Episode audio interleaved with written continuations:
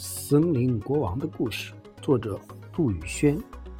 从前，在一个城堡里住着一个国王，他看上去盛气凌人，可实际却是一个非常胆小的人。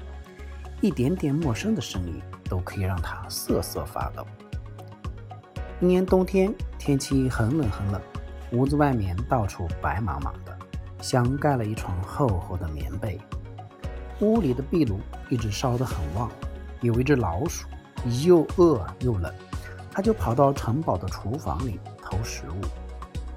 国王听见厨房里有吱吱吱的声音，非常害怕，但他还是壮着胆子去看，发现是一只老鼠在偷食物。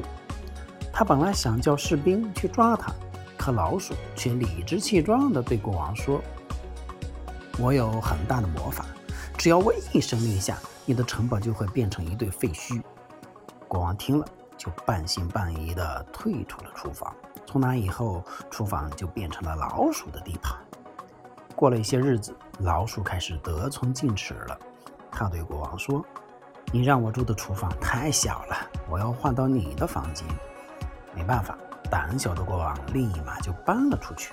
老鼠成功地占据了国王的房间。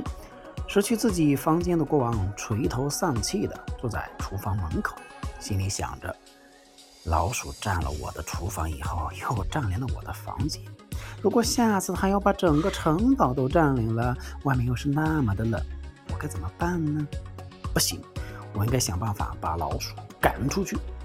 这时，有只百灵鸟飞到了厨房的窗台上，看见国王垂头丧气，就问：“怎么了，国王？”国王把事情说了一遍。百灵鸟说：“国王啊，你胆子太小了。其实老鼠并没有什么魔法，它是看你胆小怕事才故意骗你的。”国王听了，心里这个气呀，决定教训一下老鼠。